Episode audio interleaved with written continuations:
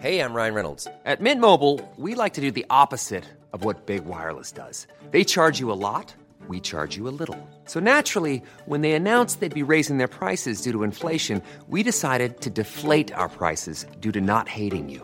That's right. We're cutting the price of Mint Unlimited from $30 a month to just $15 a month. Give it a try at mintmobile.com slash switch. $45 upfront for three months plus taxes and fees. Promo rate for new customers for limited time. Unlimited more than 40 gigabytes per month. Slows. Full terms at mintmobile.com. Heraldo Radio, la H se lee, se comparte, se ve y ahora también se escucha.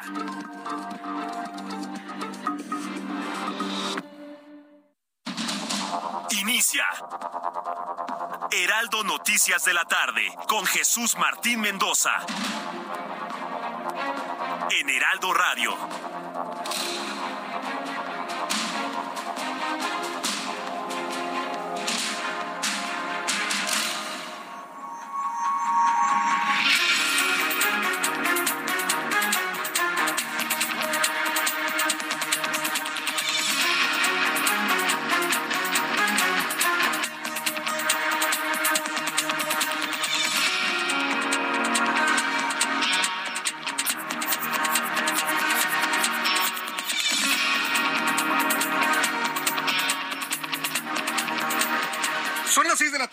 Minuto hora del centro de la República Mexicana. Bienvenidos. Me da mucho gusto saludarla a través de los micrófonos del Heraldo Radio en toda la República Mexicana.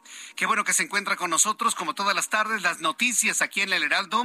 Yo soy Jesús Martín Mendoza y como todas las tardes le digo, súbale el volumen a su radio que le tengo la información más importante, la información más destacada hasta este momento.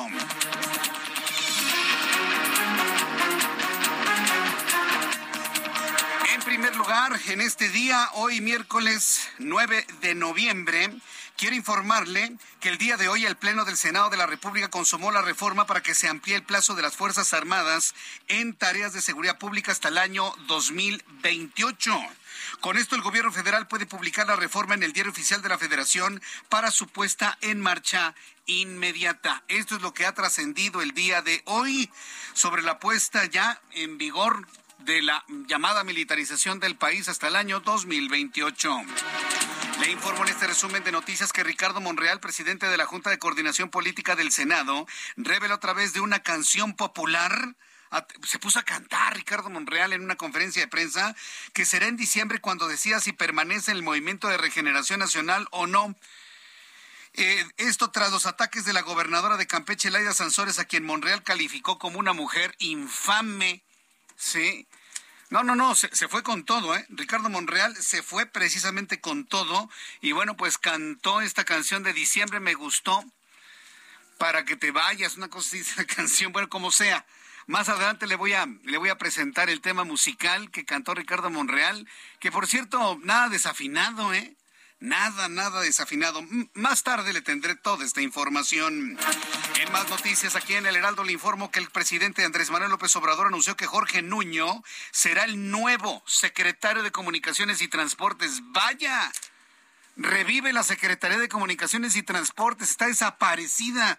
¿Qué hace la Secretaría de Comunicaciones? ¿Va usted a saber? Pero con el señor Arganis desapareció del mapa esta Secretaría de Infraestructura, Comunicaciones y Transportes. Será Jorge Nuño el nuevo titular de esta Secretaría. Nuño Lara sustituye a Jorge Arganis Díaz Leal, quien se desempeñó en el cargo hasta septiembre cuando pidió licencia por problemas de salud. Le informo que el Frente Cívico Nacional informó que la marcha a favor del Instituto Nacional Electoral del próximo 13 de noviembre de 2022, el domingo que entra, tendrá presencia en 35 ciudades, entre ellas Los Ángeles, California. Además, en la capital se han sumado 51 organizaciones civiles para participar en la protesta que inicia en el Ángel de la Independencia y concluye en el Monumento a la Revolución. Monumento a la Revolución. Sí, bueno, pues lo vamos a platicar esto más adelante. El presidente está muy enojado. Ha calificado a quienes vamos a participar en la marcha de todo. Yo no recuerdo en tantos años, más de tres décadas, de compartirle las noticias en diferentes espacios. Yo no recuerdo un presidente que se haya decantado en el insulto hacia las personas que no estamos de acuerdo con él. Ya no es una crítica fundamentada, ya es un- el insulto abierto ya sórdido, ¿sí? Imagínense llamarle cretinos a los que vamos a participar en la marcha. No, no, no, de, de, verdad yo cuando lo escuché dije, no, no puede ser. Solamente escuchándolo uno lo puede creer está en un nivel de desesperación que bueno, yo le invito a que me dé sus comentarios a través de mi cuenta de YouTube en el canal Jesús Martín MX. Y bueno, pues también le informo que esta mañana fue hallado el cuerpo de una mujer embolsada en una barranca en el kilómetro 40 de la autopista México-Cuernavaca, muy cerca del pueblo de Parres, esto en Tlalpan, en los límites entre la Ciudad de México y el estado de Morelos. Otra mujer muerta en el sur de la ciudad. Hay indicios de que el cuerpo podría corresponder al de la maestra Mónica Citlali, desaparecida en el Estado de México. Gerardo Esquivel, en otra de las noticias que han sido muy comentadas en las últimas horas, subgobernador del Banco de México, es la propuesta del gobierno federal para dirigir el Banco Interamericano de Desarrollo. Es la carta, es la apuesta, la propuesta del gobierno federal de nuestro país para dirigir el Banco Interamericano de Desarrollo. Esto tras la preocupación que externó Estados Unidos por el posible nombramiento de Alicia Bárcena como titular del BID por sus, sus posturas de carácter político. Son las seis de la tarde con cinco minutos hora del centro de la República Mexicana. Vamos con nuestros compañeros reporteros urbanos, periodistas especializados en información de ciudad. Mario Miranda, ¿en dónde te ubicamos a esta hora de la tarde? Bienvenido, ¿cómo estás? ¿Qué tal, Jesús Martín? Buenas tardes. Pues informo que un grupo de aproximadamente 20 mujeres pertenecientes a un colectivo, a un colectivo feminista se manifiestan afuera de la Fiscalía Especializada en Feminicidios, ubicada en Río de la Loza, en la colonia Doctores. El grupo pide justicia por la desaparición de Carla Valencia, ocurrido hace más de seis años en la colonia Vallejo, y hasta el momento no han tenido avances en la investigación. Este día se presentó la señora Clara, madre de la víctima, para presentar a su nueva abogada y así, pues, tratar de tener avances en su caso que hasta la fecha no ha tenido respuestas ni avances. Por tal motivo se encuentra cerrado un carril de Río de la Loza donde se encuentran estas mujeres manifestándose, quienes han colocado fotos, cartulinas con los rostros de la joven desaparecida. También han colocado un altar con flores y veladoras y continúan manifestándose. Jesús Martín, la sobre, sobre el Río de la Loza se encuentra afectado. También tenemos afectación vial en el eje central, en el tramo de Río de la Loza a lo que es la avenida Hidalgo. Jesús Martín, es la información que te tengo al momento. Correcto, Mario. Muchas gracias por la información. Volveremos contigo. Gracias. Seguimos pendiente. Buenas tardes. Alan Rodríguez, gusto en saludarte. ¿En dónde te ubicamos, Alan? Jesús Martín, amigos, muy buenas tardes. Zona centro de la Ciudad de México y nos encontramos en una pausa de las actividades de la Copa Mundial de, de Béisbol 5, Béisbol 5, que se está realizando en el Zócalo de la Ciudad de México. Estas actividades iniciaron el pasado lunes y finalizarían el próximo domingo. Sin embargo, a petición del presidente de la República, Andrés Manuel López Obrador, estará finalizando el sábado la final y también pues la entrega de premios eh, pues eh, esto debido a que se va a realizar la marcha en defensa del INE y por este motivo se pidió que la plancha del Zócalo capitalino sea completamente para ese momento. Es el reporte que tenemos en este punto, Jesús Martín. Dentro de unos minutos estarán iniciando los partidos de Corea contra Venezuela y México contra Cuba a las 7 de la noche para las personas que deseen asistir. Es de manera gratuita. Correcto, gracias por la información, Alan Rodríguez.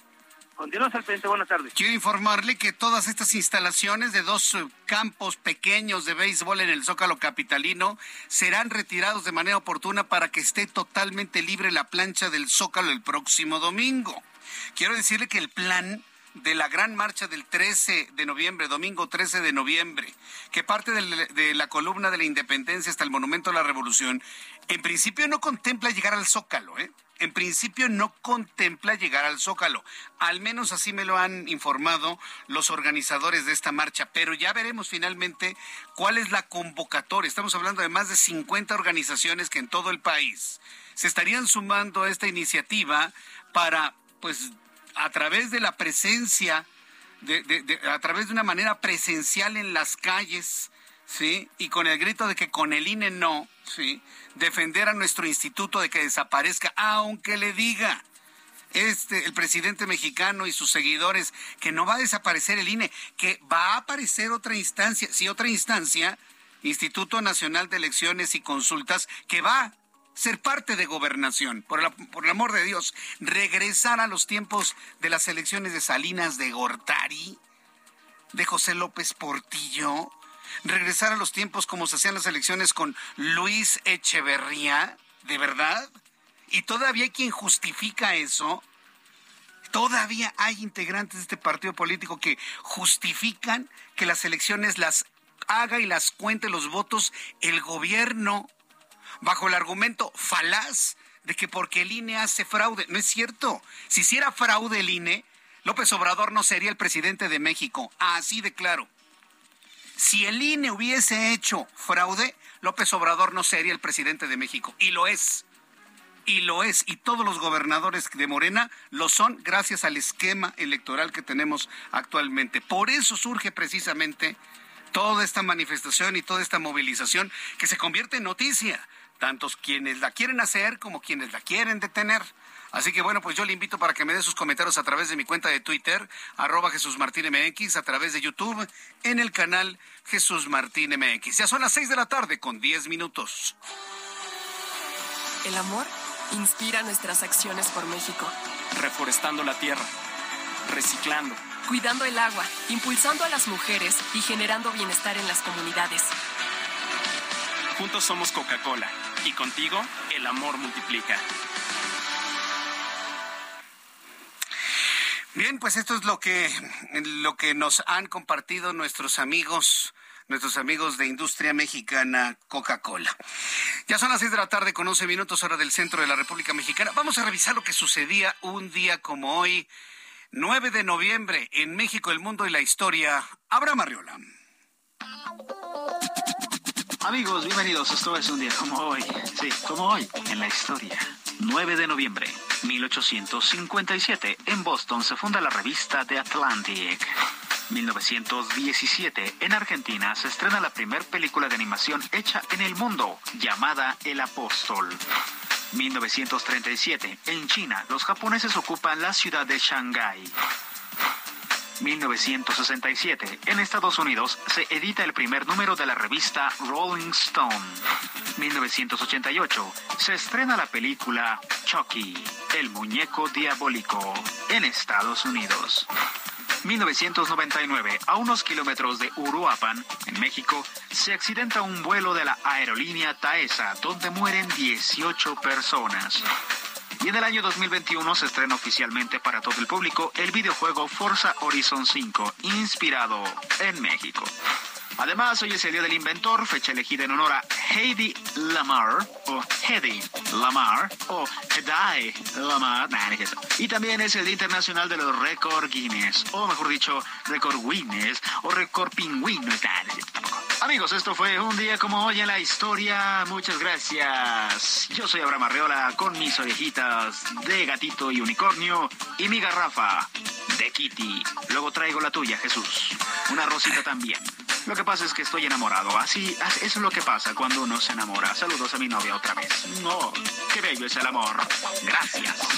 Gracias, Abraham Arreola. Sí, sí, ya te vi todo enamorado. Y, es verdad, ¿eh? Hoy que lo vi en televisión, Abraham Arreola venía con unos con, unos audífonos de, orejitas y con de unicornio. Dije, ¿qué te pasa, no?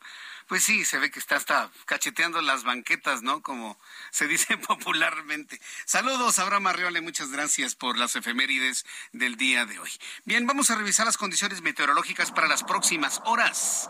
Yo les invito para que me estén enviando sus comentarios a través de mi cuenta de Twitter, arroba Jesús Martín MX, y a través de YouTube en el canal Jesús Martín MX sobre, vaya, la forma en la que el presidente mexicano ha estado abordando ese tema de la marcha del próximo domingo está enojadísimo, pero bueno, lo vamos a comentar más adelante. Mientras tanto, vamos a revisar condiciones meteorológicas para las próximas horas.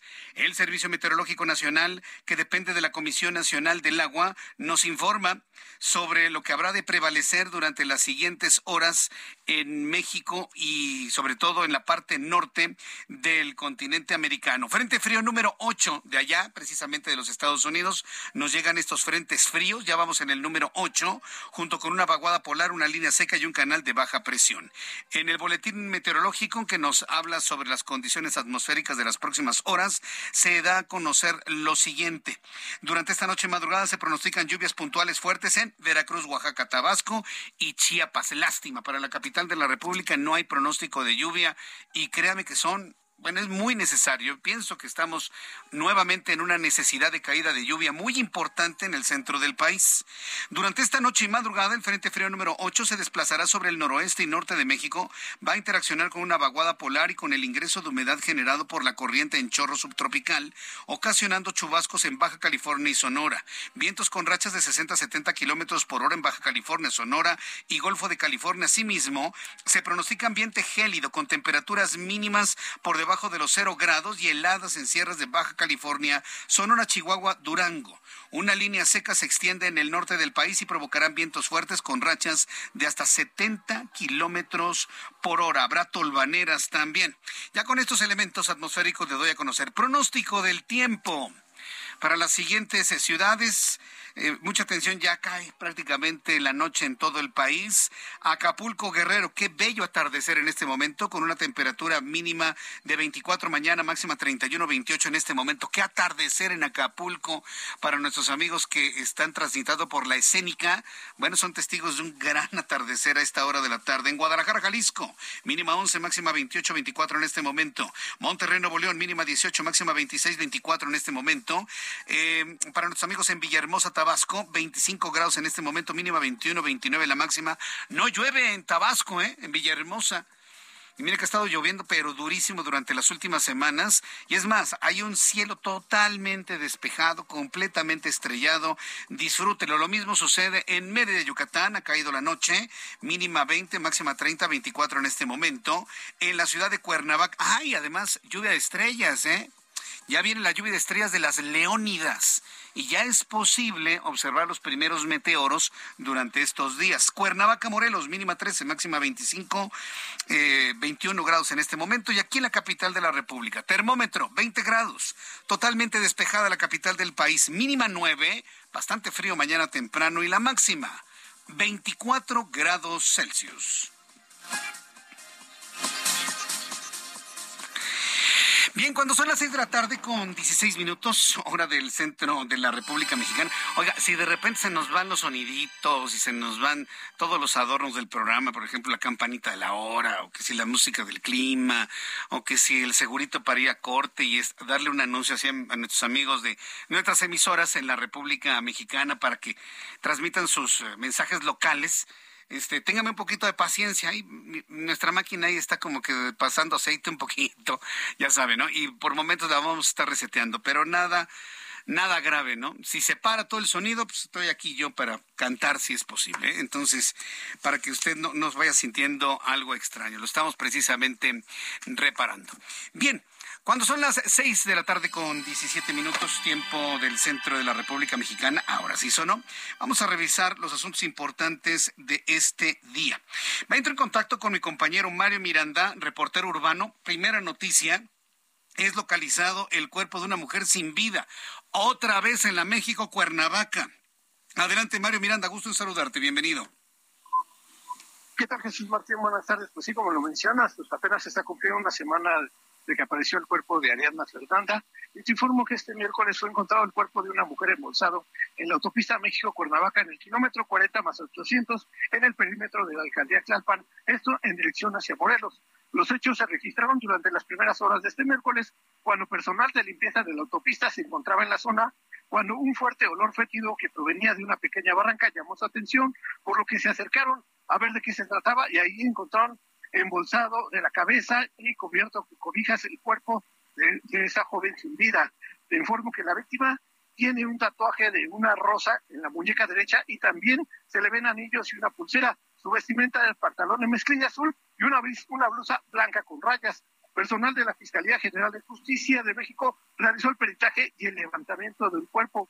Y te informo, Jesús Martín, que en estos últimos minutos, en estas últimas horas, se está dando una información extraoficial de que se ha comentado en las redes sociales que el cuerpo localizado en la autopista México-Cuernavaca puede tratarse de la maestra Mónica Ciclali Díaz Reséndiz, desaparecida el pasado 3 de noviembre en el municipio de Catepec cuando se dirigía a trabajar.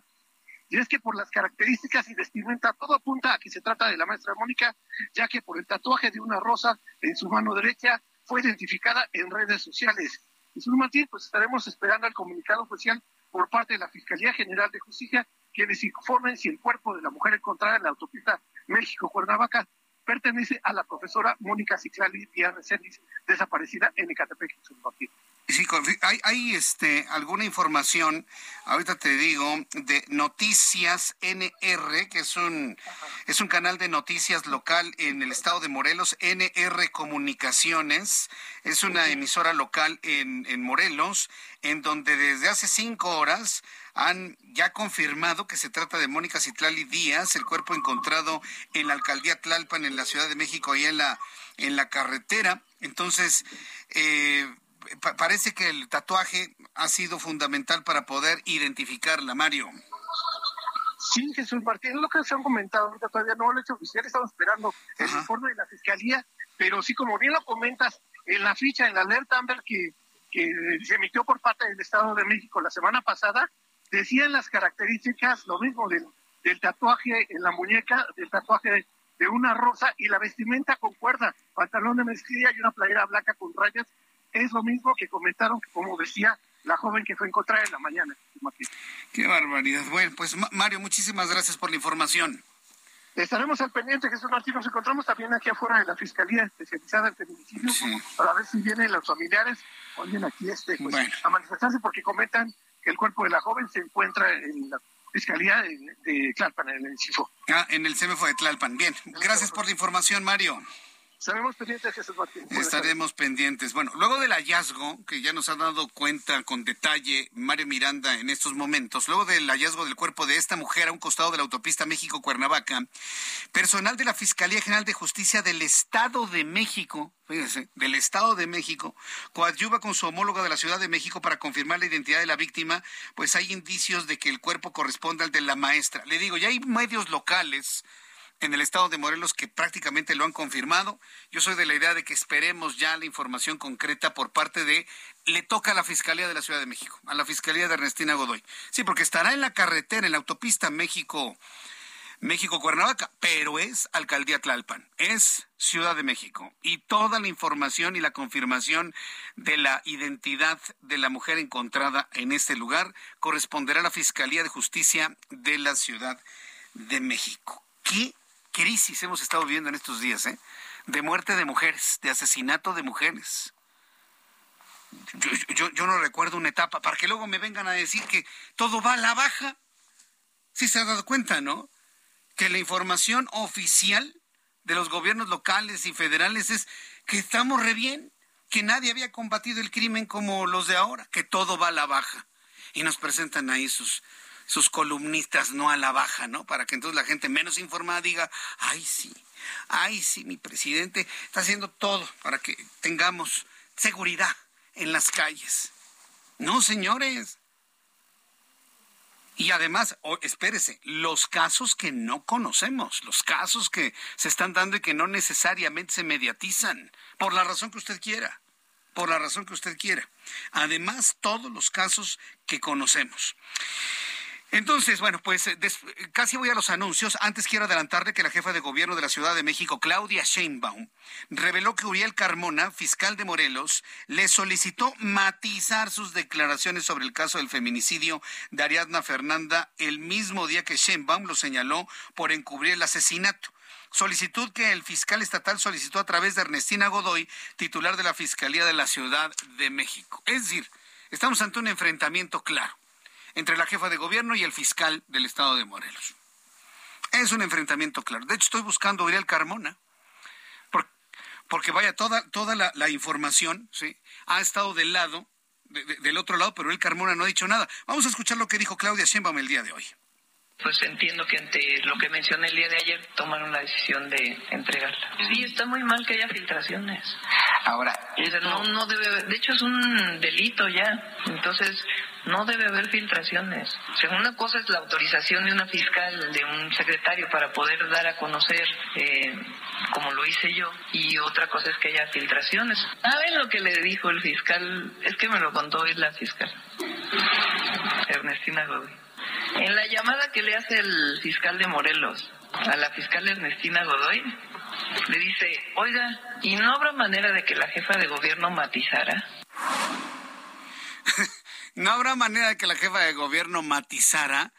O sea, es, una confesión manifiesta o de qué se trata, ¿no? Sí, entonces, bueno, ¿qué, es lo que debemos tomar en cuenta en esta información? Que el propio fiscal de Morelos le pidió a la jefa de gobierno que matice sus declaraciones. Y dos, se confirma que la Fiscalía de Morelos ya entregó la carpeta de investigación sobre la muerte de Ariadna Fernández, esta, Ariadna Fernanda, perdón, joven de 27 años que fue encontrada sin vida en el municipio de Tepoztlán, ya se lo entregó a la Fiscalía de la Ciudad de México. ¡Qué escándalo! ¿no? Cuando la muerte de las mujeres son algo más político que un asunto de justicia. Voy a los anuncios y regreso enseguida con más aquí en El Heraldo. Escucha las noticias de la tarde con Jesús Martín Mendoza. Regresamos.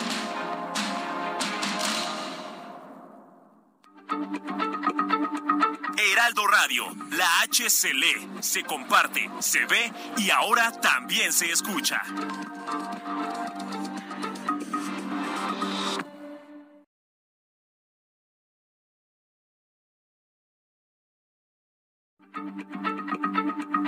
Heraldo Radio, la H se lee, se comparte, se ve y ahora también se escucha.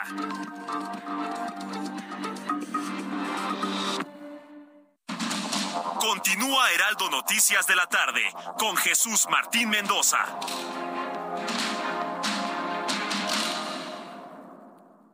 Heraldo Televisión, ahora también por Sky HD.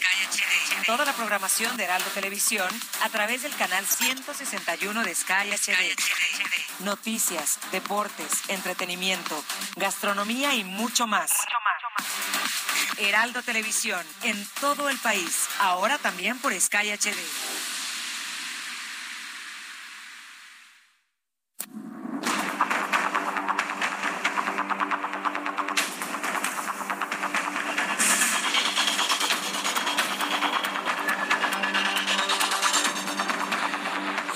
Las seis de la tarde con 30 minutos, seis y media, a las seis y media de la tarde, hora del centro de la República Mexicana. Continuamos con la información aquí en el Heraldo Radio. Bueno, mire, eh, me están enviando imágenes a través de Facebook, ¿sí? Me están enviando imágenes a través de Facebook sobre el caso de, de la maestra Citlali que el cuerpo que fue encontrado en la México Cuernavaca a la altura de, de Parres, en la alcaldía Tlalpan, podría ser el de ella.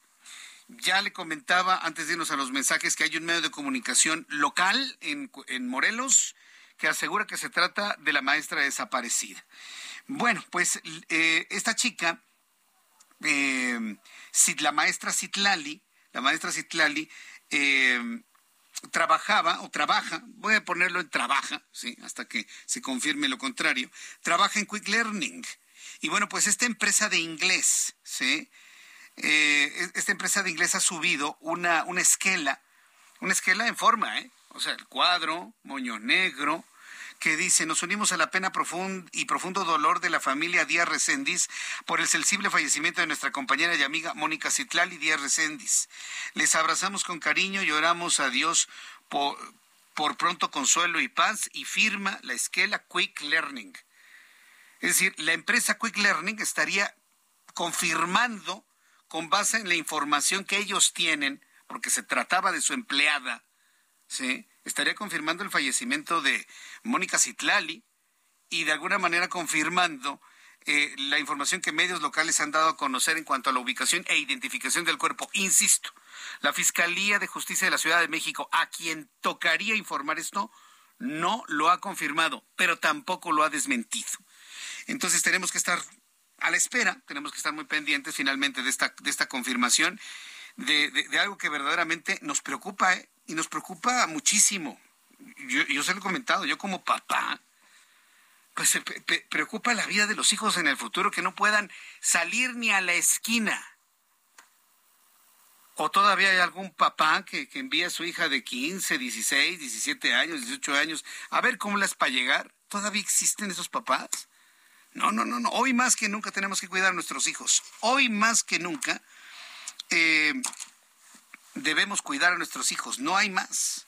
No hay más y no hay menos. Quiero informar que el gobernador del estado de Morelos, Cuauhtémoc Blanco, quien ha señalado en el pasado al fiscal Uriel Carmona, dijo que el Congreso local tiene en sus manos la destitución del fiscal por el manejo del caso Ariadna López. Sin embargo, el Congreso de Morelos rechazó la posibilidad de destituir al fiscal Uriel Carmona. Ya le adelantaba ayer, el propio fiscal Carmona dice que no, que no va a renunciar y que tampoco va a correr a nadie.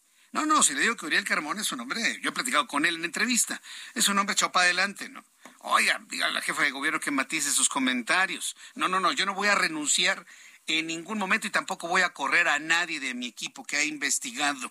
Y bueno, pues ahora el Congreso dice no, no vamos a destituir bajo ninguna circunstancia a Uriel Carmona. Qué caso, ¿eh?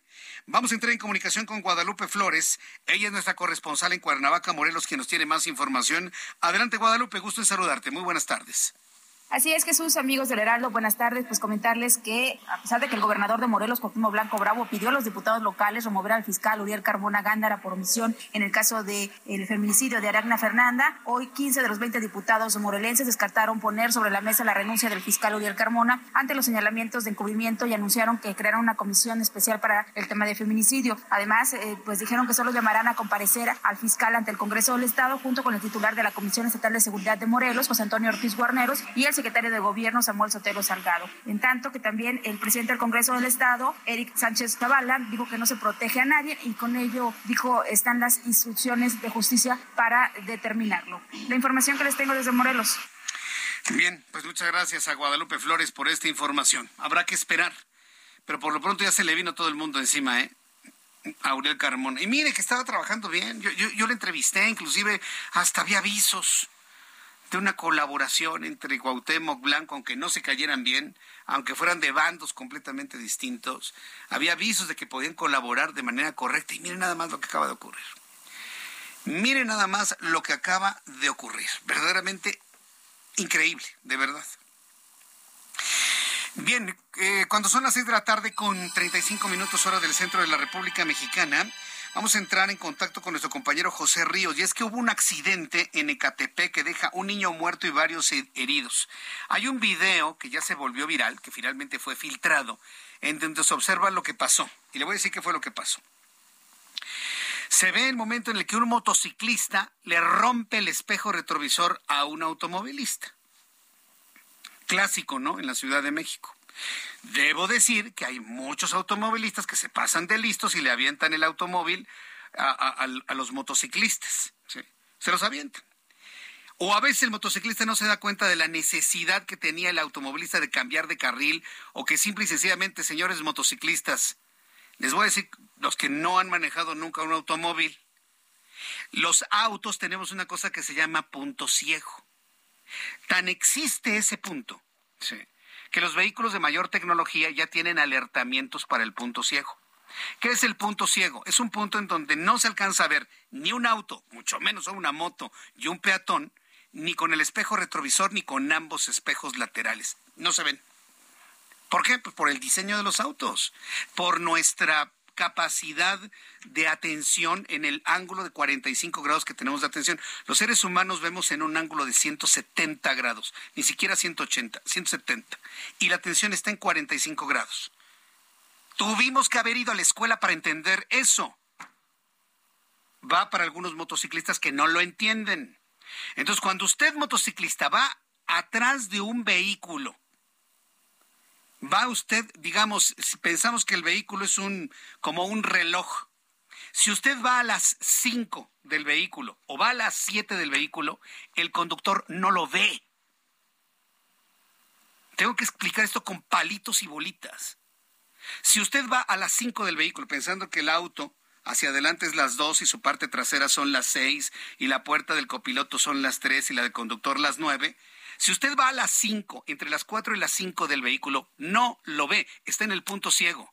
Igual del otro lado, si va entre las 7 y las 8, no lo ve, señores.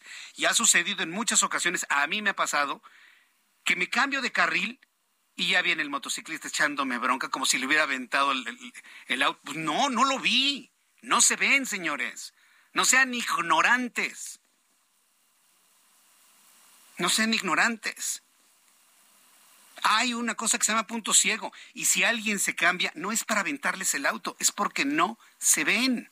La mayoría de los autos no tienen alertamiento de punto ciego. Ah, ya se van peleando, ¿no? Y avienta el motociclista y va con su cadena y vuélale el espejo, ¿no? No sé qué es lo que haya pasado antes del video. pero lo que se ve en el video es que el motociclista va y le rompe el espejo lateral derecho al, auto, al automovilista, un auto de color amarillo. Este enfurecido, se alcanza a ver en la cámara, lo bueno, le avienta el auto, ¿no? Y nada más se ve cómo el muñeco sale o cómo el hombre como un muñeco sale volando. Pierde el control y se va el auto sobre puestos ambulantes, donde había gas. No, no, no, fue toda una tragedia. Vamos, vamos a entrar en comunicación con nuestro compañero reportero, José Ríos, en el Estado de México, que nos, nos da más detalles. Adelante, José.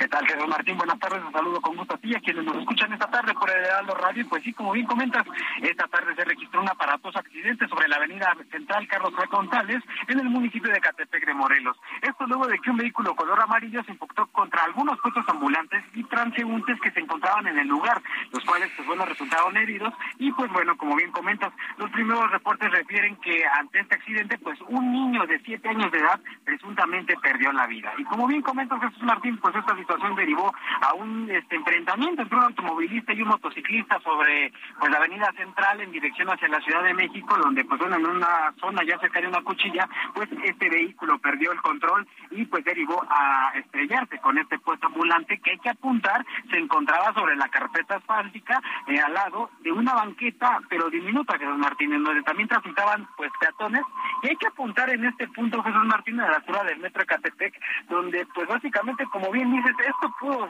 haber sido peor, pues el puesto ambulante contaba con un tanque de gas y el lugar es punto de acceso hacia el tecnológico de Catepec, el cual, pues bueno, derivado a este accidente, pues el dueño de este puesto ambulante resultó lesionado, pero lamentablemente su hijo que se encontraba acompañándolo en este lugar, este, pues se encuentra, este, lamentablemente falleció, mejor dicho, Jesús Martín.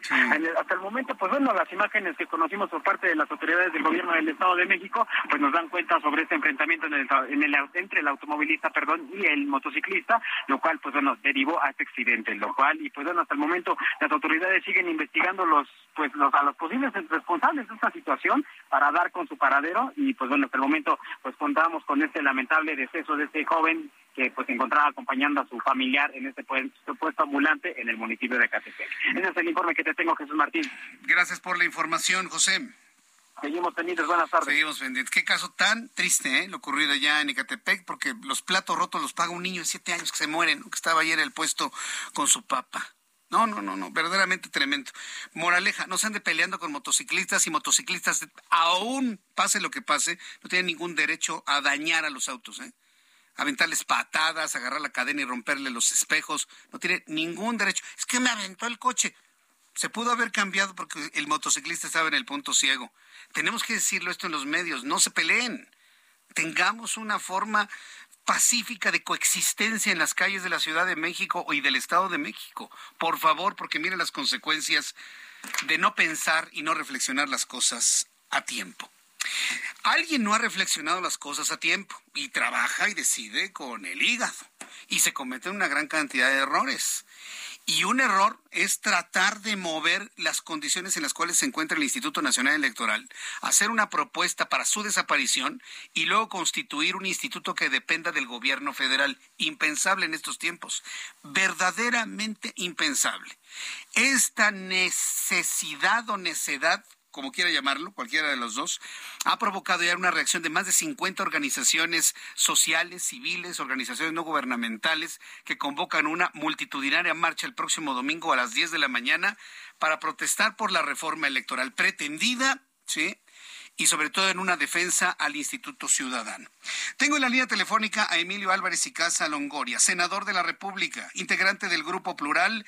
Estimado Emilio Álvarez y Casa, bienvenido al Heraldo Radio. Muy buenas noches. Jesús, Martín, muy buenas noches. Siempre una alegría estar en el Heraldo Radio contigo. Grande alegría. Muchas gracias, Emilio Álvarez. Pues estamos aquí, pues yo en lo personal sí preocupado por el, el incremento en el tono de descalificación del presidente a quienes de alguna manera presencial o de manera indirecta vamos a participar en la marcha del próximo domingo. Me preocupa que el presidente pues ya esté en una situación de una descalificación e insultos muy graves. Digo, llamar a todas estas personas ladrones, hipócritas, fifís, eh, y bueno, no, tiene caso que siga enumerando la serie de insultos que ha proferido el presidente de la República ¿Qué va a pasar el próximo domingo y qué, va, qué puede impulsar esa marcha en torno a la pretendida reforma? Emilio Álvarez y Casa. Eh, es eh, cierto que ni México, ni la investidura presidencial, ni nadie se merece que eh, las expresiones del presidente sean de insulto y falta de respeto. Los derechos, desde el punto de vista de un gobernante, son para respetarse, le guste o no. Si la gente marcha por el tema que fuere, siendo sobre todo una marcha pacífica y legal, más aún. Y además, el jefe de Estado está obligado a velar por la unidad. Eh, incluso, incluso, por eso es tan importante el mensaje que hacías en la nota previa, que hasta las diferencias se puedan procesar de manera pacífica. Claro. Y se, y se puedan no pelear. Y el presidente debe ser el primero en poner ejemplo en eso, en, en no pelearse con sus gobernados. Infelizmente, él ha optado por una ruta de insulto y descalificación.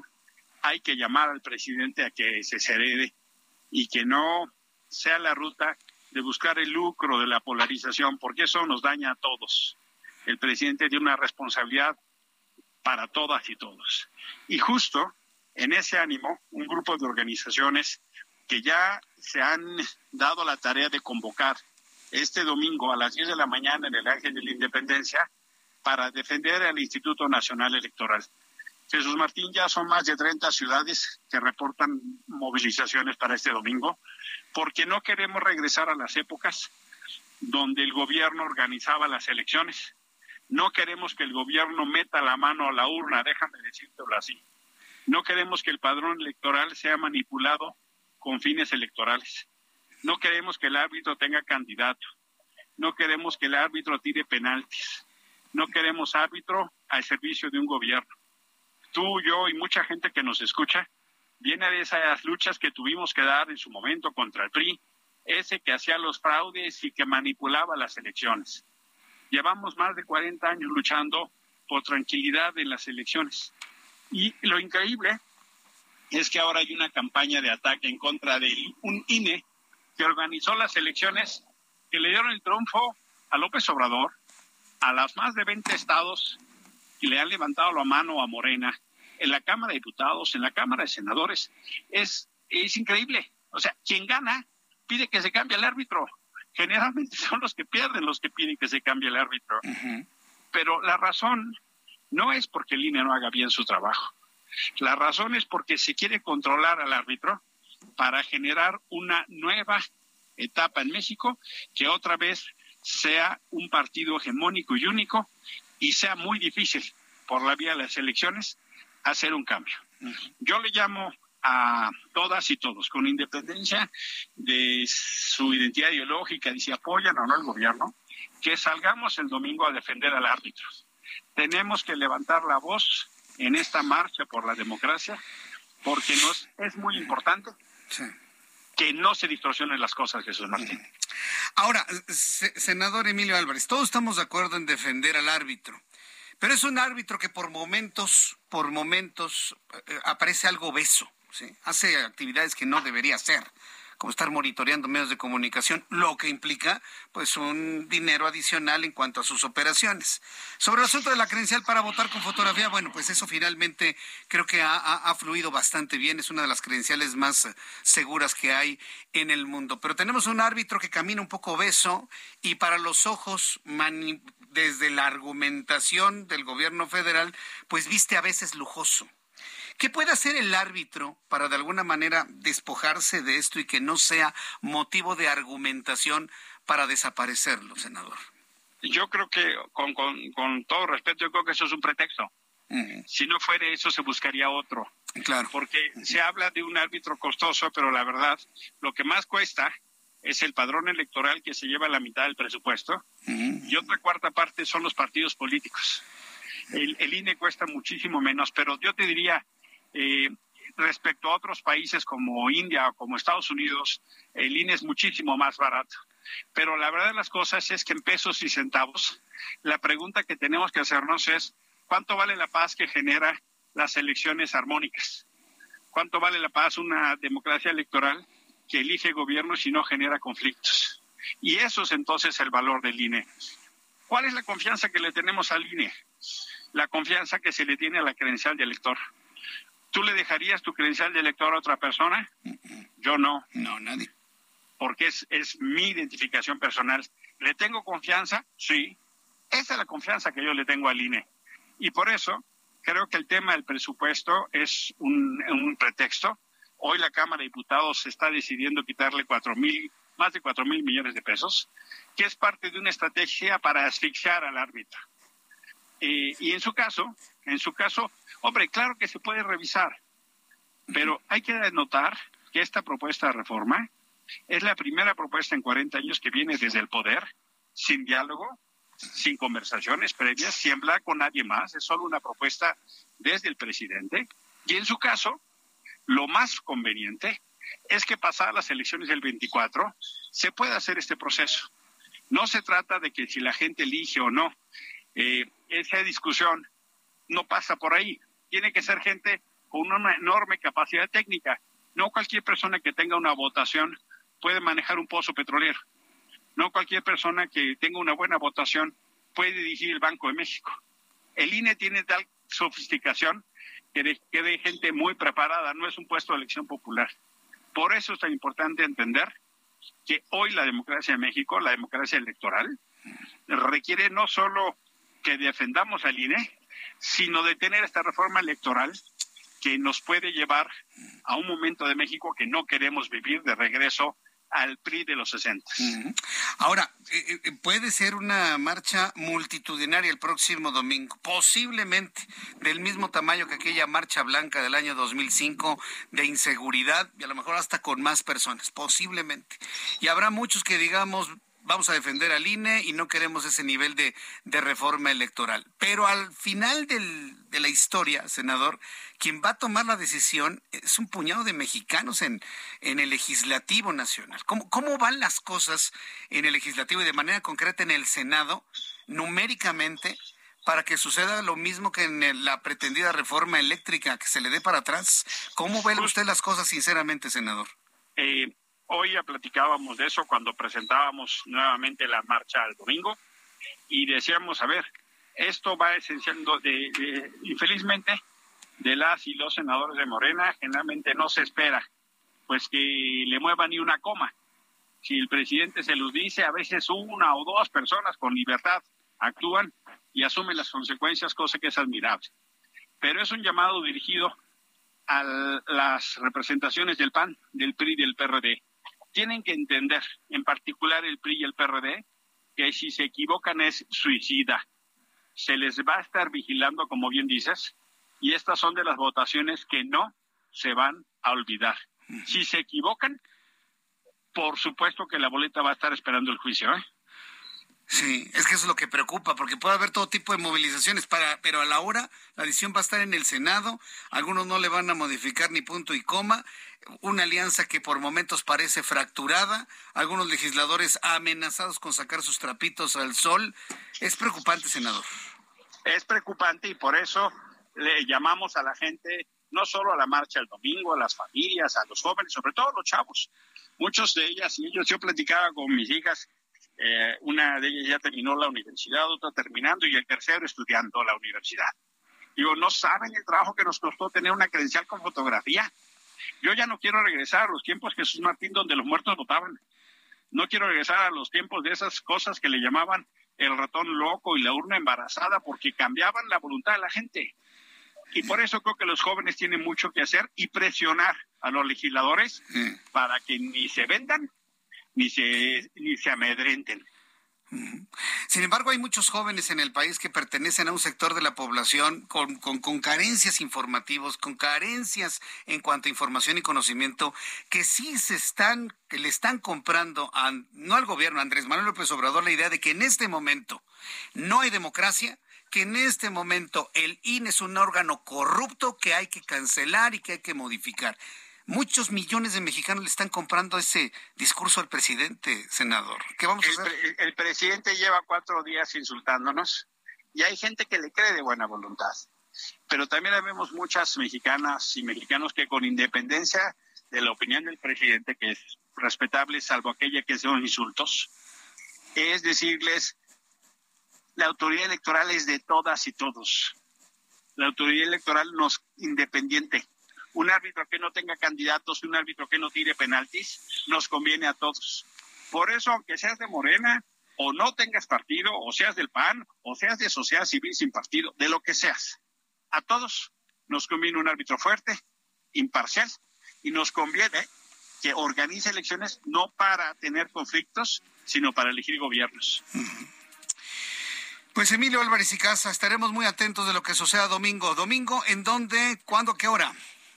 A las 10 de la mañana, en el Ángel de la Independencia, vamos a llegar al Monumento a la Revolución. Y quien quiera ver en su ciudad, porque ya son 30 ciudades, por favor métase a la página de Unidos o en, eh, en redes, en redes Unidos. Y ahí van a poder ver en su ciudad. Unidos en redes unidos y de esta manera lo googleamos y vamos a conocer el itinerario en cada una de las ciudades donde transmitimos el Heraldo Radio. Senador Álvarez y Casa, muchas gracias por este tiempo para el auditorio del Heraldo de México en todo el país. Soy yo el agradecido. Muy buenas noches. Gracias, muy buenas noches. Es Emilio Álvarez y Casa Longoria. Preocupante, ¿eh? preocupante sin duda alguna, pero mire, el primer paso lo tenemos que dar los ciudadanos y están llegando los tiempos en lo que ya sacó el Facebookazo y el tuitazo, ¿eh? sino salir directamente a las calles. Mensajes y regreso. Escucha las noticias de la tarde con Jesús Martín Mendoza. Regresamos.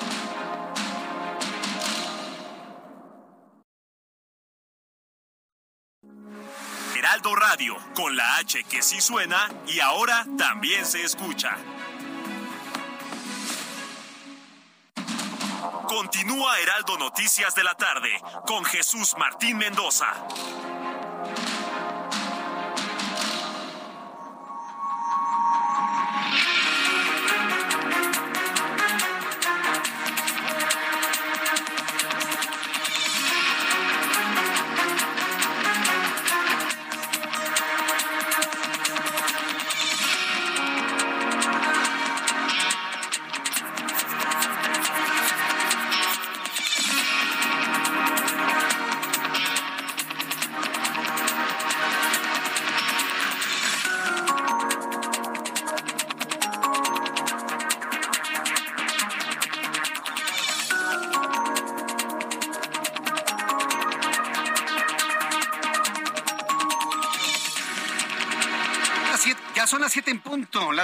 En punto hora del centro de la República Mexicana.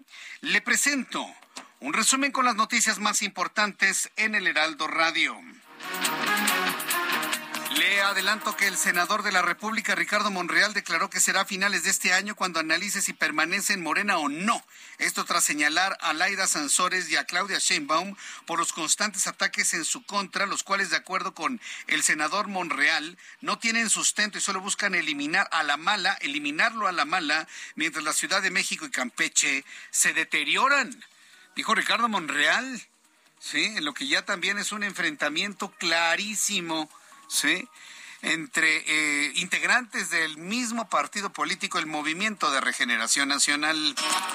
En respuesta a la denuncia que militares interpusieron en su contra, Alejandro Encinas, subsecretario de Derechos Humanos de Gobernación, aseguró que hay evidencia sólida contra los militares señalados por la desaparición de los normalistas de Ayotzinapa.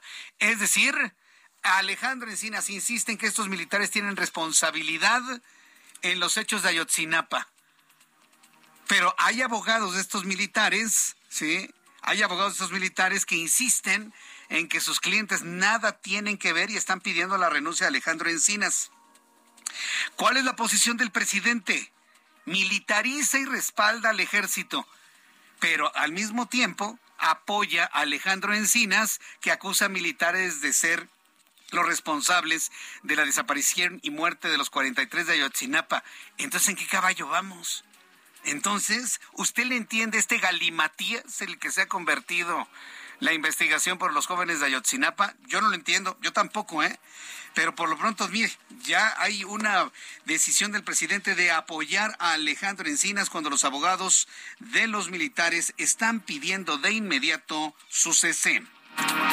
Hace unos instantes tuve la oportunidad de entrevistar a Emilio Álvarez y Casa, quien es el es, el senador de la República, iba a decir consejero de la Comisión de Derechos Humanos, no, es este senador de la República por el Grupo Plural, En entrevista, el senador independiente declaró en entrevista que el Instituto Nacional Electoral, el INE, que ahora es blanco de los ataques del presidente mexicano, es la misma institución que le otorgó la victoria en 2018, por lo que son los ganadores los que buscan cambiar al árbitro.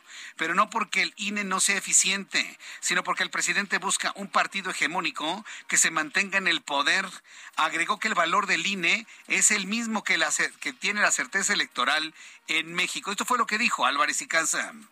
Que organizó las elecciones que le dieron el triunfo a López Obrador, a las más de 20 estados que le han levantado la mano a Morena, en la Cámara de Diputados, en la Cámara de Senadores, es, es increíble. O sea, quien gana pide que se cambie el árbitro, pero la razón no es porque el INE no haga bien su trabajo.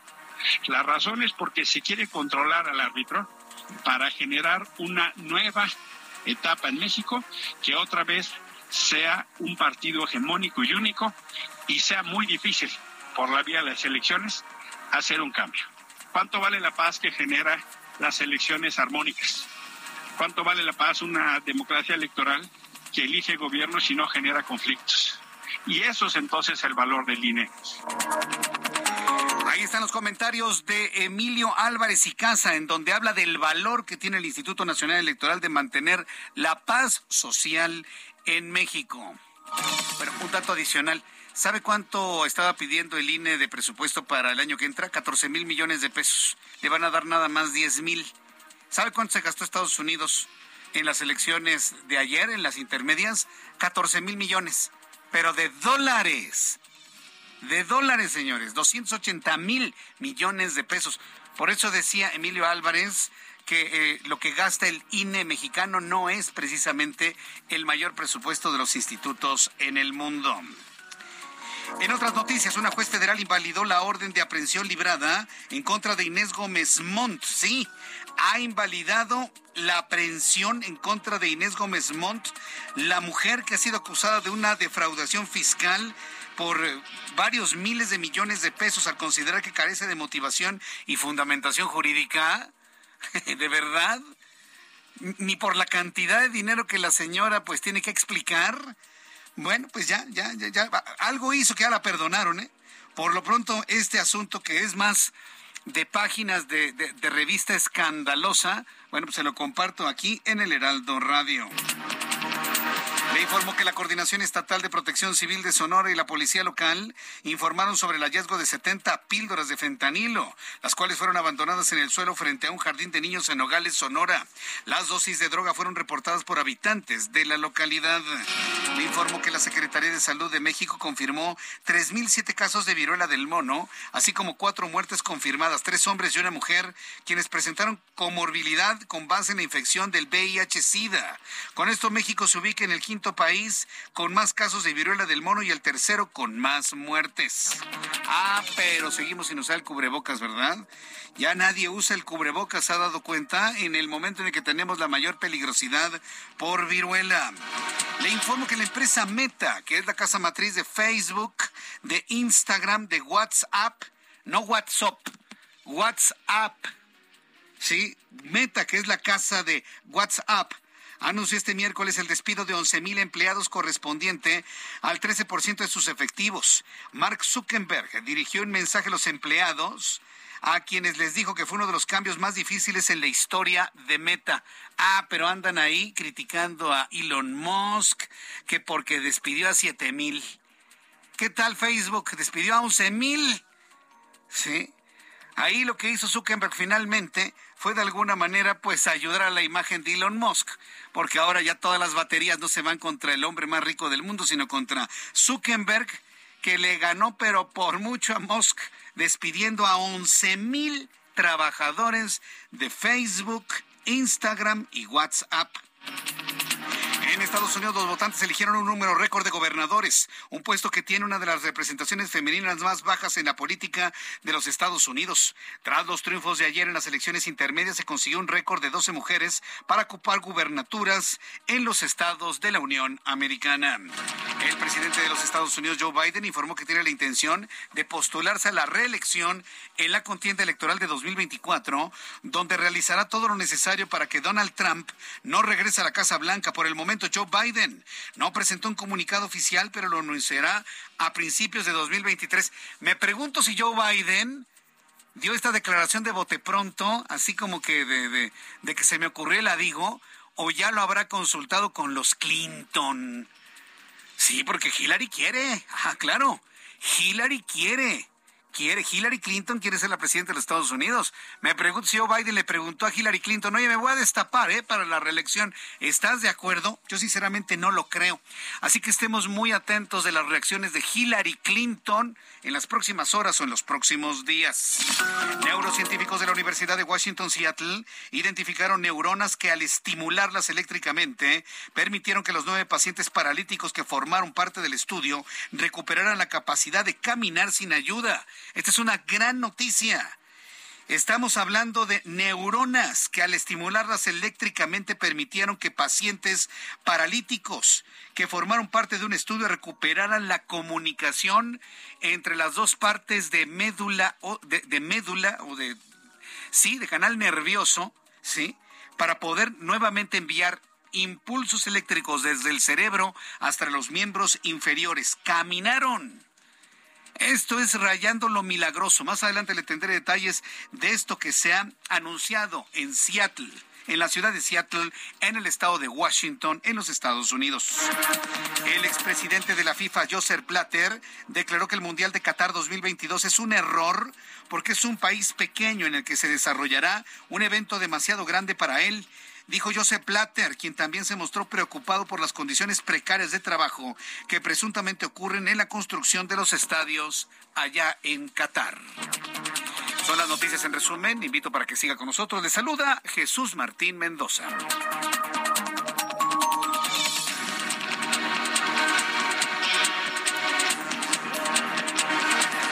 Son las 7 con 10, las 19 horas con 10 minutos, hora del centro de la República Mexicana. Continuamos con toda la información aquí en el Heraldo Radio. Entro en comunicación con Mario Miranda, nuestro compañero reportero, que nos informa cómo se encuentran las cosas ya a esta hora de la noche. Adelante, Mario. ¿Qué tal, Jesús Martín? Buenas tardes. Pues continuamos en la Fiscalía Especializada de Feminicidios, donde al interior de esta dependencia se encuentran familiares de Mónica Ciclali de Recendis, desaparecida el pasado 3 de noviembre en el municipio de Catepec y es que la Fiscalía General de Justicia de la Ciudad de México ha confirmado que el cuerpo encontrado este miércoles en la mañana en la autopista México-Cuernavaca, en el kilómetro 40 más 800, pertenece a la maestra Mónica Ciclali Díaz Recendis. La Fiscalía lo ha confirmado por la vestimenta, camisa blanca rayas y el pantalón azul marino que vestía esta joven, así como el tatuaje de una rosa en la muñeca. El cuerpo de la joven maestra también presentaba varios golpes en el rostro y partes del cuerpo. Jesús Martín, te informo que, la joven fue reconocida también por su padre, que se encuentra en el CEMEFO del Ministerio Público de Tlalpan 4, a la espera de que le entreguen el cuerpo de su hija Jesús Martín. También estaremos haciendo guardia aquí afuera de la Fiscalía Especializada, donde también hay familiares de esta joven. Correcto, gracias por la información, Mario. Seguimos pendientes, buenas tardes. Seguimos atentos. Qué barbaridad, qué, qué, qué caso estamos, le estoy presentando aquí en el Heraldo. Preocupante verdaderamente. Alan Rodríguez, ¿en dónde te ubicamos a esta hora de la tarde? Noche ya. Jesús Martín, amigos, muy buenas noches. Tenemos el reporte de vialidad desde la avenida Fray Servando, la cual presenta bastante carga para todos nuestros amigos que avanzan con rumbo hacia la zona oriente a partir del cruce con eje central Lázaro Cárdenas y hasta la zona de Congreso de la Unión. El avance es bastante lento. Sin embargo, a partir de este punto, la circulación mejora hasta la zona del eje 3 Oriente y así continúa hacia la zona de viaducto. Por otra parte, la avenida Congreso de la Unión está presentando bastante carga para todos nuestros amigos que se dirigen hacia la zona del circuito interior a partir de la zona de Fray Servando y como ya los mencioné, hacia la zona de circuito interior, el avance es bastante lento esta noche. Es el reporte que tenemos. Muchas gracias por la información, Alan Rodríguez. Continuamos al pendiente, buenas noches. Continuamos al pendiente, gracias, buenas noches. El reloj marca las 19 horas con 13 minutos. El amor inspira nuestras acciones por México. Reforestando la tierra, reciclando, cuidando el agua, impulsando a las mujeres y generando bienestar en las comunidades. Juntos somos Coca-Cola y contigo el amor multiplica. Con más información aquí en el Heraldo Radio, le informo que este lunes, a ver, antes de darle la, nota, es que de verdad, ¿eh? estamos en un momento de crisis.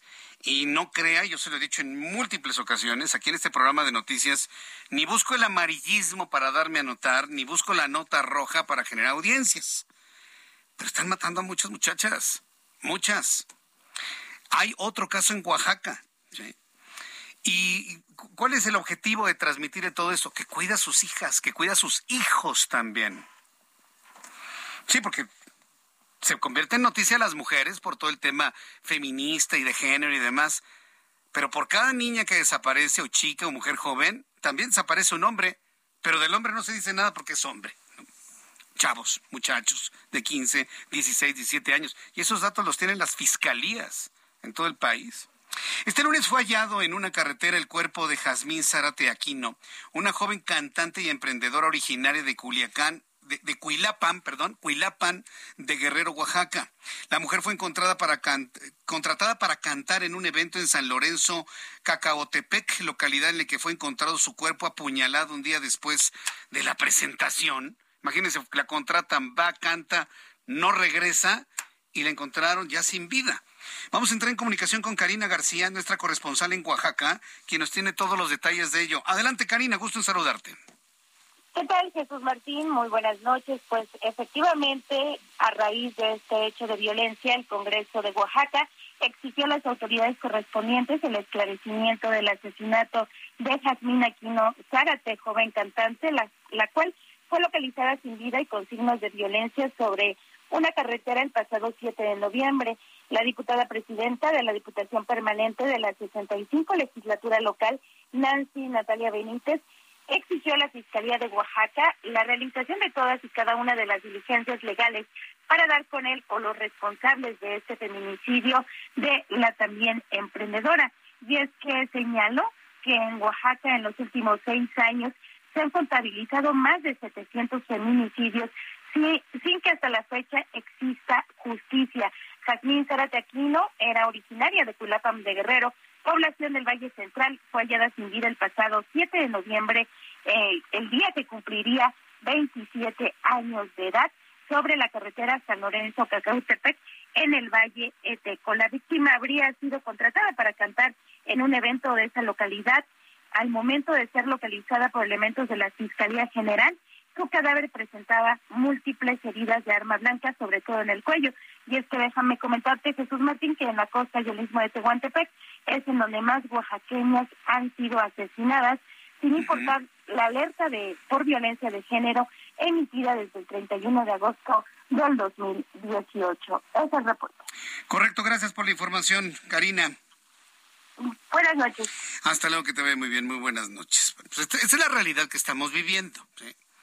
Y tristemente, y, esto no es un mal augurio, un mal deseo, pero lamentablemente en los siguientes días le voy a seguir presentando este tipo de cosas.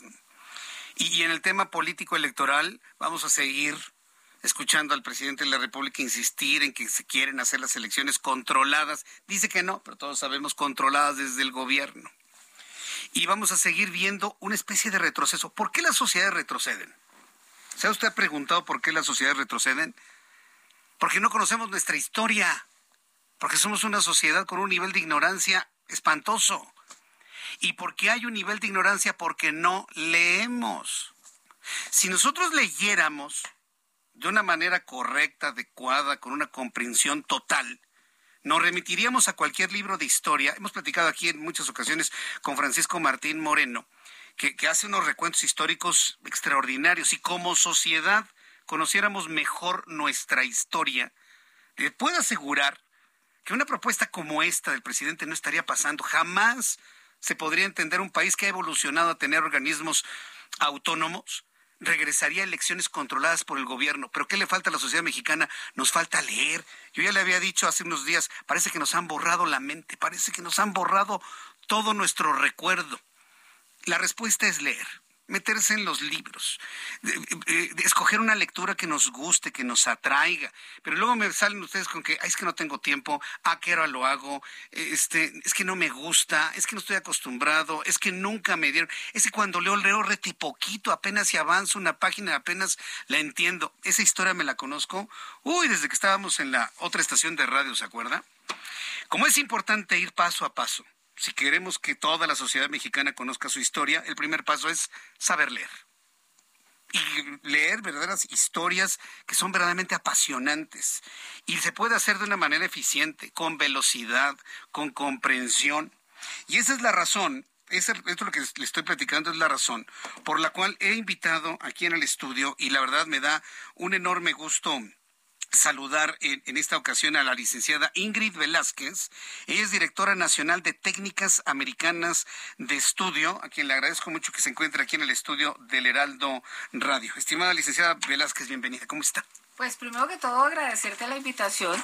Y sí me uno a ti en cuanto a evitaríamos muchísimos problemas en este mundo, en este país, si las personas se tomaran la se tomaran realmente este en serio esa capacidad que tienen de leer y que sean cultas. Sí. ¿No? Sí, es como un estigma, ¿no? Si no lees, no eres culto, ¿no? Pero se necesita leer para conocer la historia y no repetirla. Te voy a decir una cosa que, que, tuve yo con una maestra eh, muy bella. Y ella me decía, con este mundo a veces espiritual y demás, ¿no? Y ella me decía así jocosamente, a todos, ¿no? Nos decía, ¿te quieres iluminar? Lee, culturízate. Entonces, pues bueno, en base a eso nosotros somos un programa de lectura. Sí, Porque ese es el primer paso, ¿no? Si queremos evitar los errores del pasado, tenemos que conocer qué es el pasado y la mejor forma de conocerlo es leyendo, ¿no? Leyendo. Nuestra historia. Entonces, nosotros tenemos un programa que te garantiza que en un, eh, que en un periodo de cuatro meses vas a aprender a leer dos mil palabras por minuto. Pero no solamente es que aprendas a leer dos mil palabras por minuto, sino que tengas completa comprensión y retención. Porque la gente lee, pero no le pregunta a los, a los tres minutos, dice qué. A ver, a ver ¿de, qué sirve ponerle?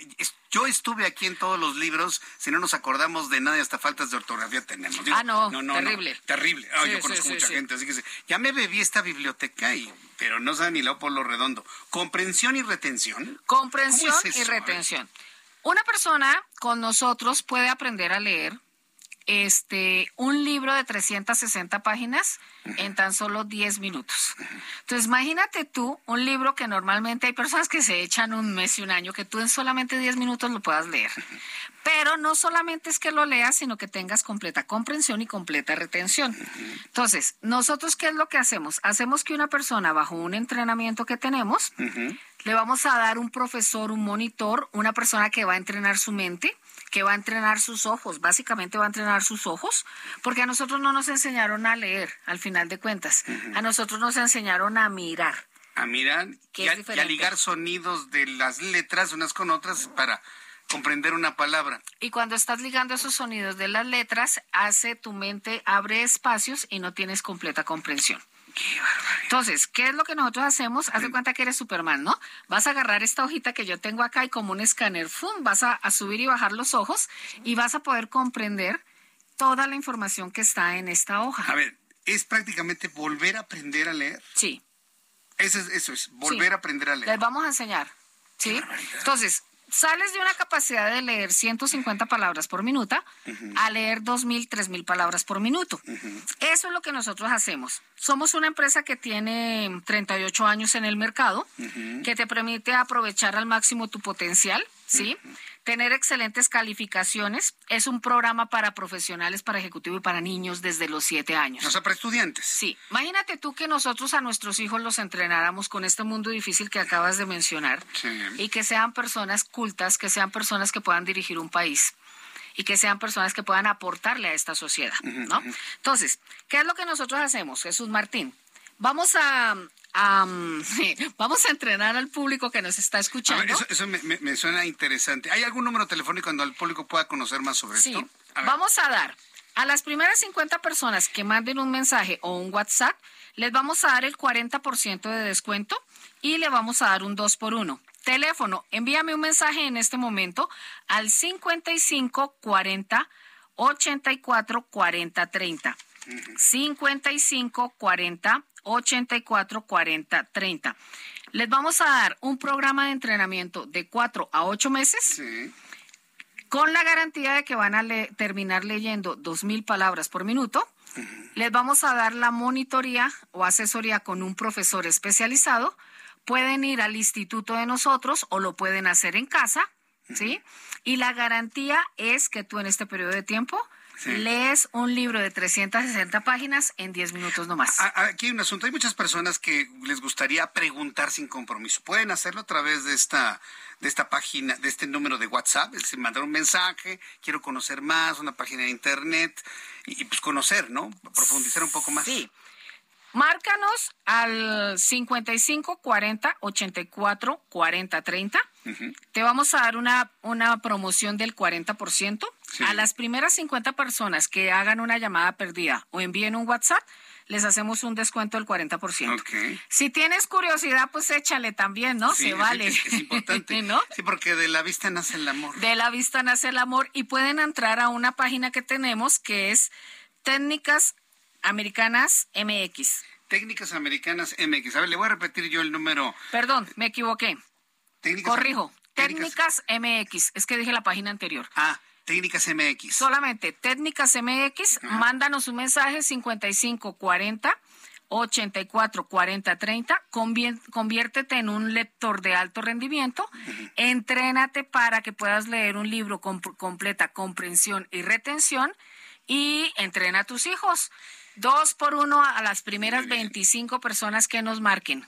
55 40 84 40 30. 4084 4030. ¿Hay quien conteste en este momento o atienda? Sí, en este momento tenemos personas que te van a recibir la llamada y con mucho gusto. La idea es sacar con los, las personas que nos llamen una cita, hacerles una explicación Mostra, darles una clase gratis. Una clase gratis, correcto. Ofrezco una clase gratis. Muy bien. Márquennos. 55 40 84 40 30. Muchas gracias, licenciada. No, a usted muy amable. De la tarde con Jesús Martín Mendoza. Regresamos.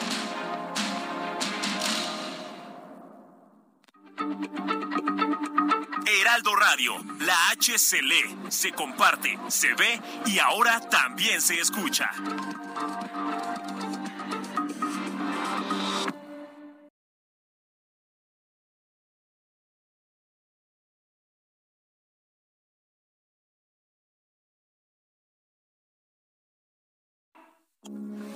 Heraldo Radio, con la H que sí suena y ahora también se escucha. Continúa Heraldo Noticias de la tarde con Jesús Martín Mendoza.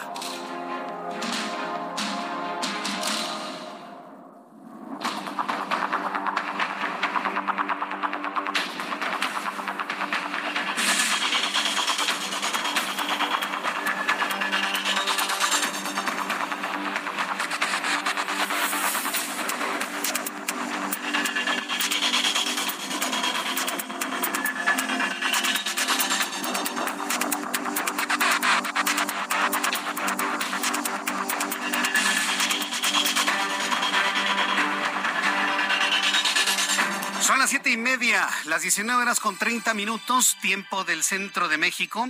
Continuamos escuchando las noticias aquí en el Heraldo Radio. Yo soy Jesús Martín Mendoza. Como todas las tardes le acompaño con las noticias. Gracias por sus comentarios y opiniones a mis amigos que me escriben a través de YouTube, en el canal Jesús Martín MX. Entra al canal Jesús Martín MX. Elizabeth Aguirre, muchísimas gracias, Elizabeth. Omar Miranda Fuentes, también gracias. Gina Navarro, Georgina Navarro Dúcar, uno lo tengo. Guillermino Romero. Gracias, Bayer Boledas. ¿Te acuerdas cuando bajabas por las chelas al Seven de la esquina de Radio Red? ¿Cuáles chelas? Valle.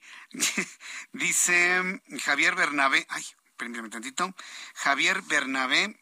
Mm, muchas gracias, Javier Bernabé. Por cierto, eres muy amable, ¿eh? Eres muy amable con, tu envío, con tu, con, tu envío. Te lo agradezco infinitamente. Gracias, ¿eh? Eres, eres muy, muy amable. Ah, me escribe también. Eh, Guillermina Romero, ya basta con ver a Cuba, sí lo estábamos platicando. Dice Elizabeth, por desgracia hay más vicio que virtud y hay pocos que luchan por ser virtuosos.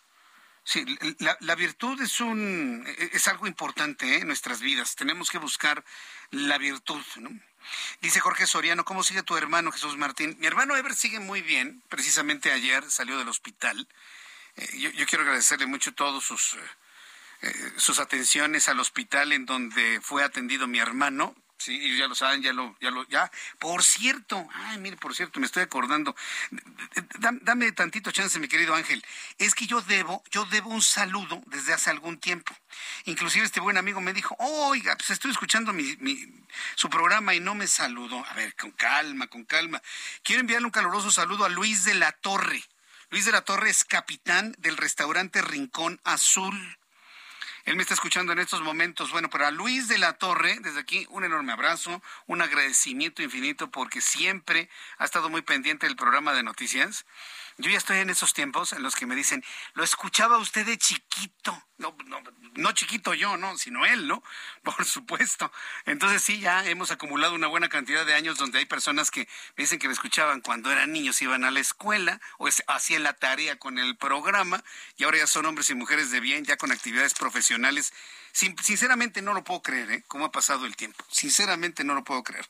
Luis de la Torre, muchas gracias. Un fuerte abrazo y gracias también a tu equipo de trabajo que atienden de manera excepcional a todos los clientes que van al restaurante Rincón Azul. Un enorme abrazo y gracias por estar siempre pendiente de nuestro programa de noticias. Bien, cuando son las 7.33, hora del centro de la República Mexicana, personaje de la noticia, hoy Ricardo Monreal.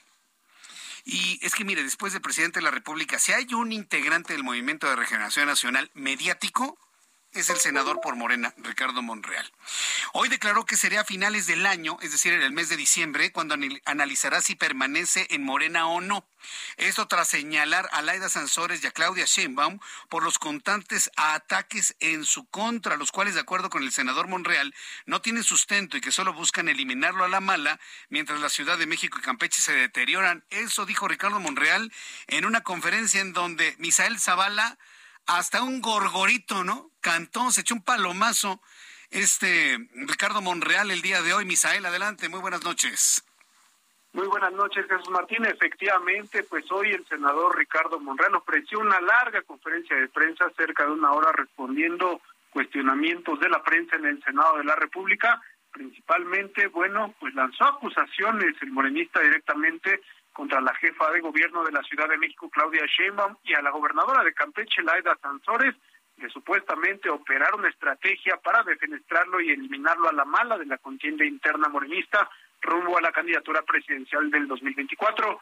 En esta conferencia de prensa, el senador Monreal estuvo acompañado por 13 senadores de Morena y dijo que hay más legisladores morenistas que están a favor de él y pues también aseguró que a pesar de la guerra sucia en su contra por parte de militantes de Morena, le va a ganar a la jefa de gobierno y también le va a ganar a los preferidos del poder en la candidatura presidencial del 2024. Incluso Jesús Martín, pues como bien lo comentas, se le cuestionó al senador Monreal sobre si se mantiene en Morena y pues vamos a escuchar cómo lo respondió el senador Ricardo Monreal. Vamos a esperar diciembre, diciembre y sus posadas, porque diciembre me gustó. ¿Para que te vayas? Pero usted que sea muy cruel. Adiós, mi Navidad. No quiero comenzar el año nuevo con este que me hace tanto mal. Y ya después, que pase mucho tiempo, que estés arrepentido.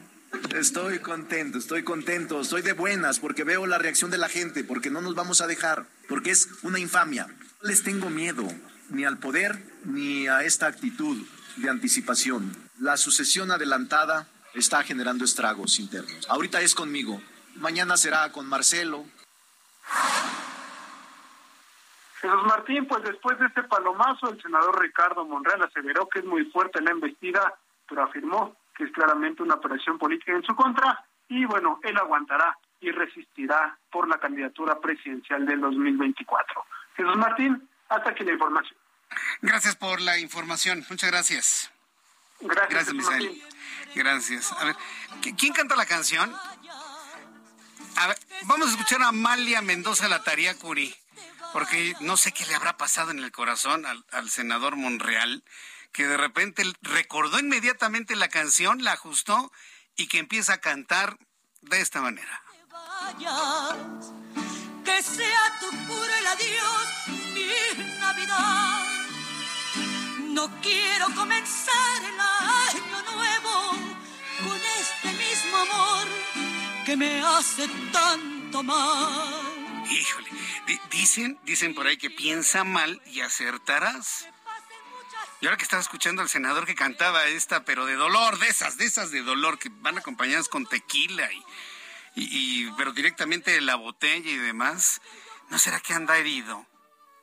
Digo, no sé, es pregunta, ¿no? Porque esto, híjole, esto sí está como para cortarse las venas con un pan de caja rebanado, ¿no? A ver, súbele otra vez, ¿no? Que sea tu puro el adiós, mi Navidad.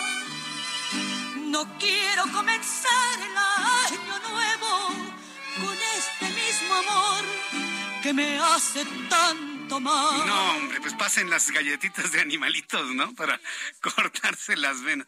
No, es una muy buena, muy buena canción, por supuesto, para los adoloridos. Para los adoloridos.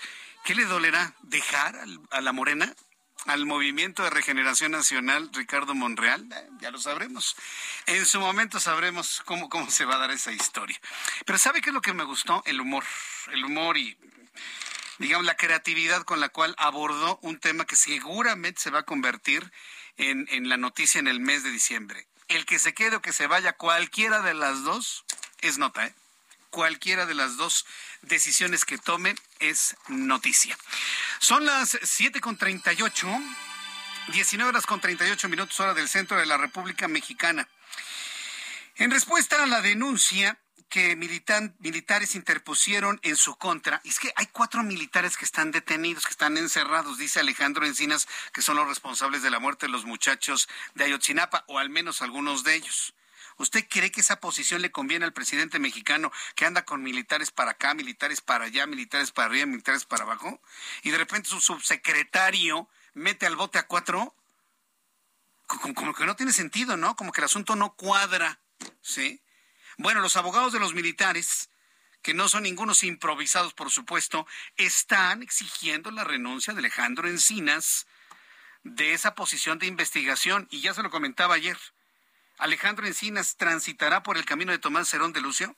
¿Tendrá que abandonar en el futuro en el país por la fabricación de pruebas y el encubrimiento de otras más y demás? Sería una pena, ¿eh?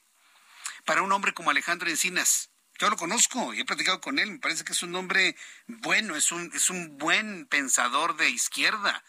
Es un buen hombre, Alejandro Encinas.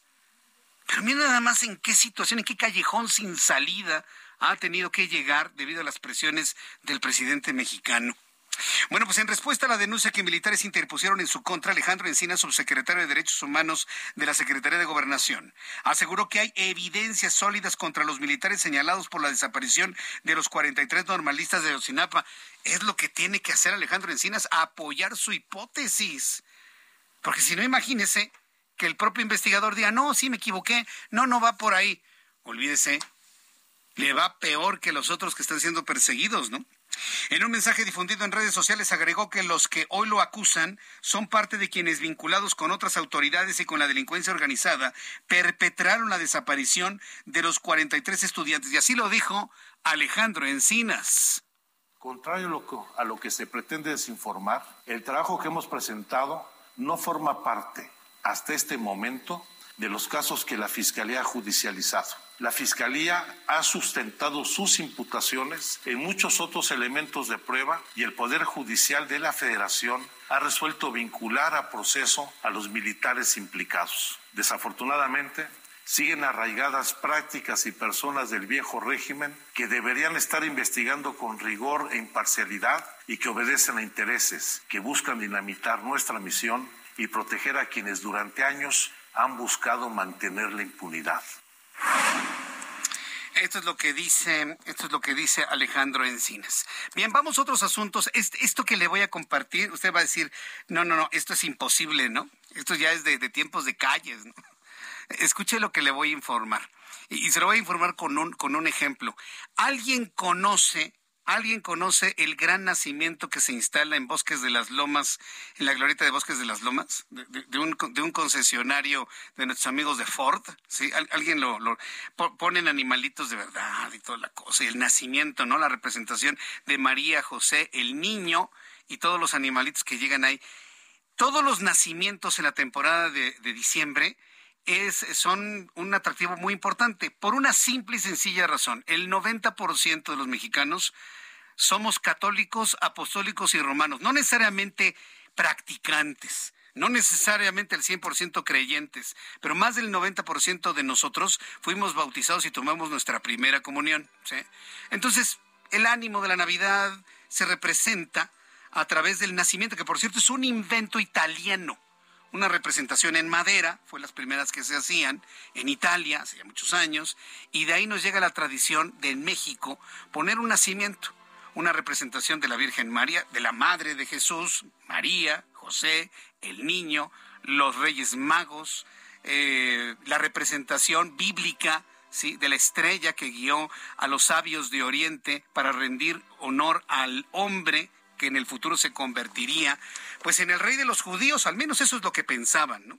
Pero que finalmente hoy sabemos que se ha convertido en el salvador del mundo, de nuestras almas, y que a partir de ese nacimiento, pues nace nuestra fe católica, más allá de las condiciones humanas, ¿sí? Porque quienes se quedan es, ah, es que los sacerdotes son los violadores de niños.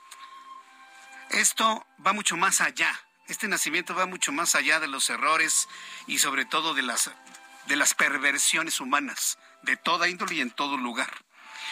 Entonces, muchos mexicanos, ¿qué hacemos? Ponemos un nacimiento en nuestras casas, vamos a un nacimiento visible en otras partes de la ciudad y ahí nos tomamos fotos y con eso envolvemos el sentimiento de la Navidad. Porque la Navidad, ¿qué es? Pues no es un día en el que se regalan cosas, ¿no? Sino que es el momento de recordar el nacimiento del niño Jesús.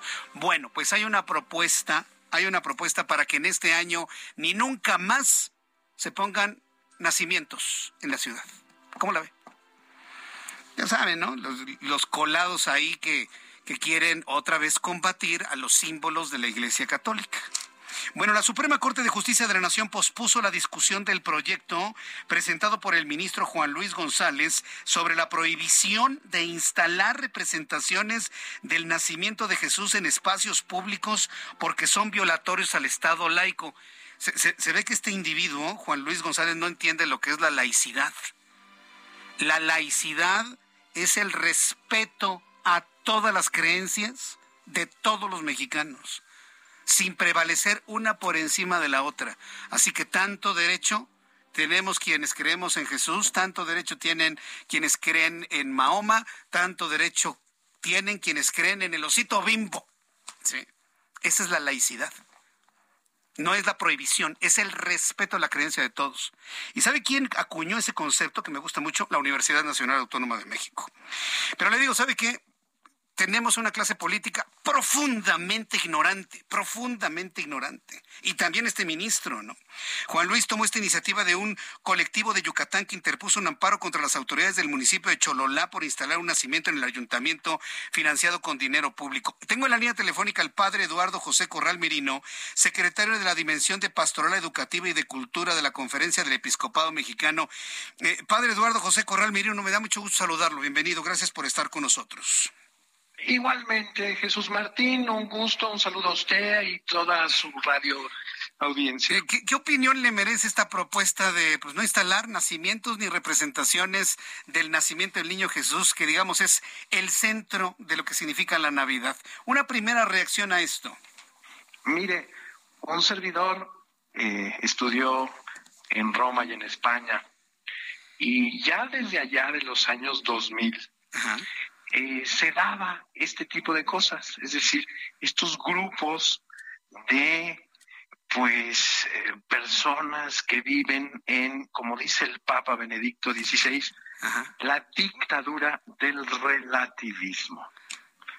La dictadura del relativismo es esta opción ideológica en donde no queremos que permee ningún principio, en donde queremos, a final de cuentas, que cada hombre tenga una subjetividad absoluta. Es decir, que el hombre no obedezca a nadie fuera de sí.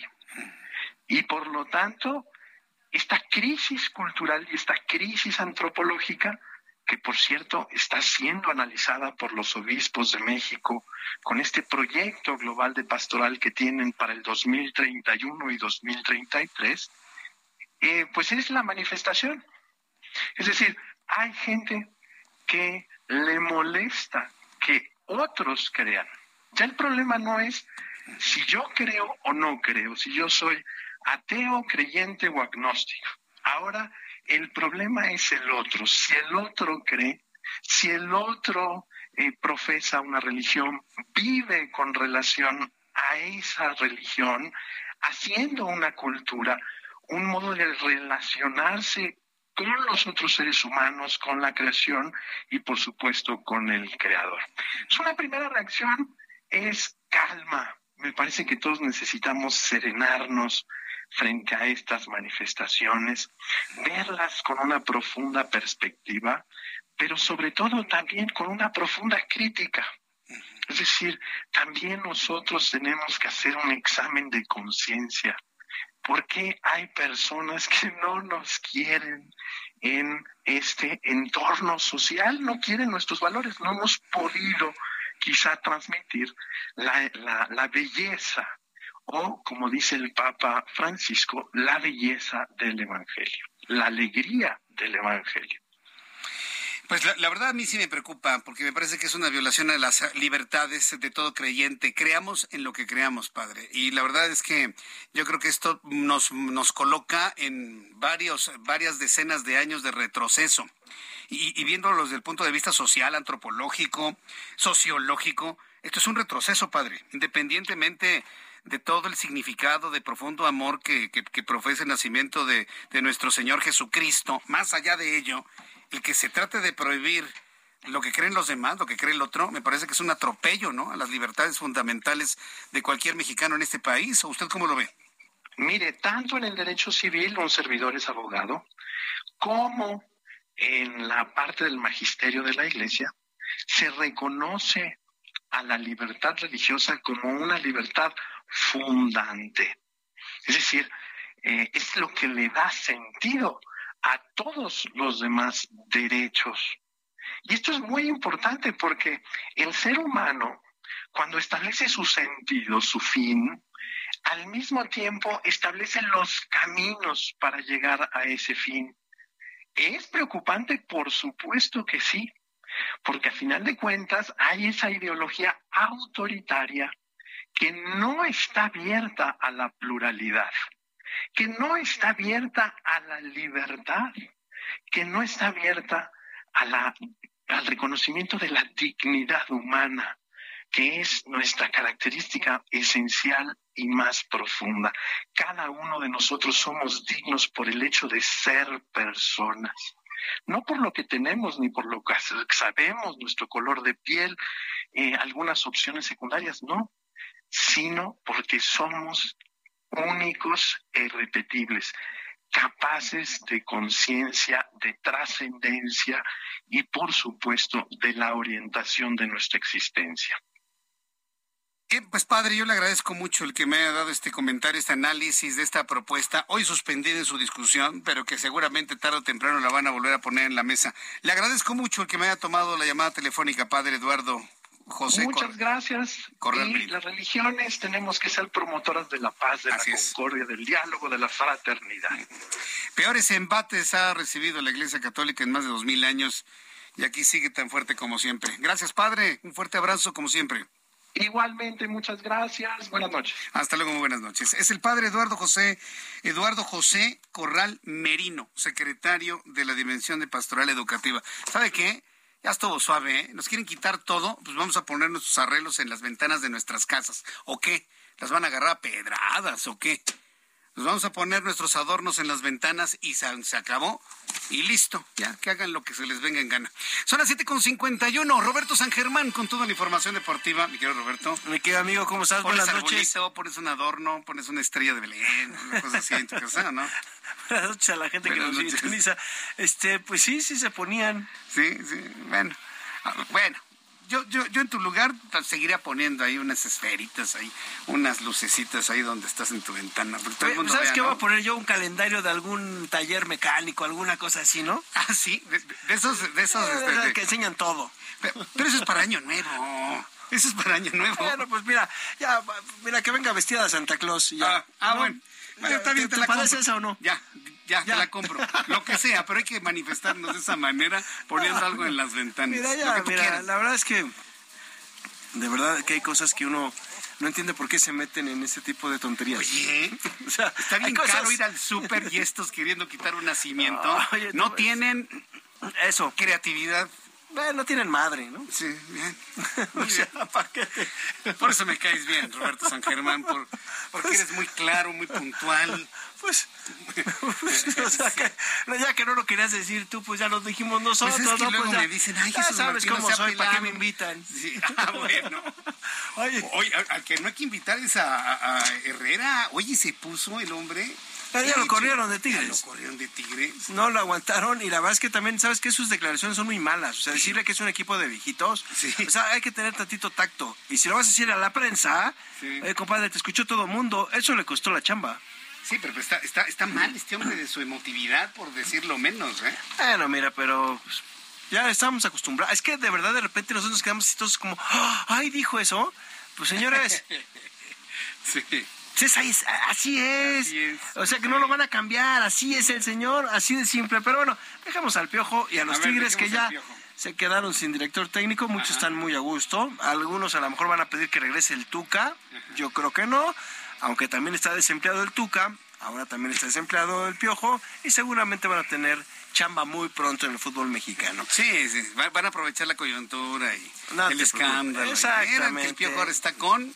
Ahora pues, a ver a quién, quién lo va a tener, ¿no? Se supone que quién Cruz le aguanta esas mentadas algún de madre. momento lo quiso exactamente, algún momento lo quiso el Cruz Azul. Así que ya veremos en dónde va a caer igual que el Tuca. Si alguien me dijo que podría llegar a la maquinita, pero pues quién sabe, ¿no? Por eso te digo que en este fútbol puede pasar todo, amigo. Oye, pero rápido nomás para hablar del partido de México contra Irak. A ver. Hoy México le gana 4-0 en partido preparativo para el Mundial de Qatar 2022. Menos mal, 4-0. Sí, Alexis Vega, Rogelio Funes Mori, Gallardo y también Antuna. Fueron los anotadores de, de este gol, de los goles, perdón. Y lo que llamó la atención es que no inició el partido Memo Ochoa, ¿eh? Fue Talavera el portero. ¿Será que el Tata Martino se la va a jugar con Talavera? Pues a lo mejor. Te voy a decir por qué podría ser una razón. Talavera va muy bien por arriba. Y los polacos en el primer partido, todo va a ir hacia Lewandowski y van a ser muchos centros. Es un gran rematador el polaco y nos haría mucho daño. Y yo creo que por ahí podría ser la cuestión de meter a Talavera. No sé, ya hay un cepillado, el Tecatito Corona que no va a llegar porque está lastimado. El Tecatito no llega. No llega, ya no llega. Mañana seguimos platicando de información Lo deportiva, que- Roberto. de lo que quieras y de... Hasta de Navidad. De afiches. ya nos vamos. Mañana 2 de la tarde, Canal 8 de Televisión, a las 6 de la tarde, Heraldo Radio. Hasta mañana. Buenas noches. Esto fue Heraldo Noticias de la tarde con Jesús Martín Mendoza.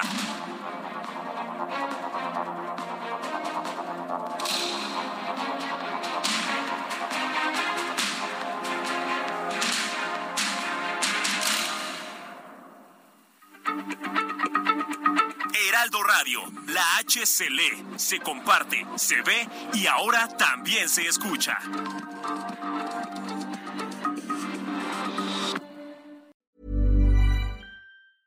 A lot can happen in three years, like a chatbot may be your new best friend. But what won't change? Needing health insurance. United Healthcare Tri Term Medical Plans, underwritten by Golden Rule Insurance Company, offer flexible, budget friendly coverage that lasts nearly three years in some states. Learn more at uh1.com.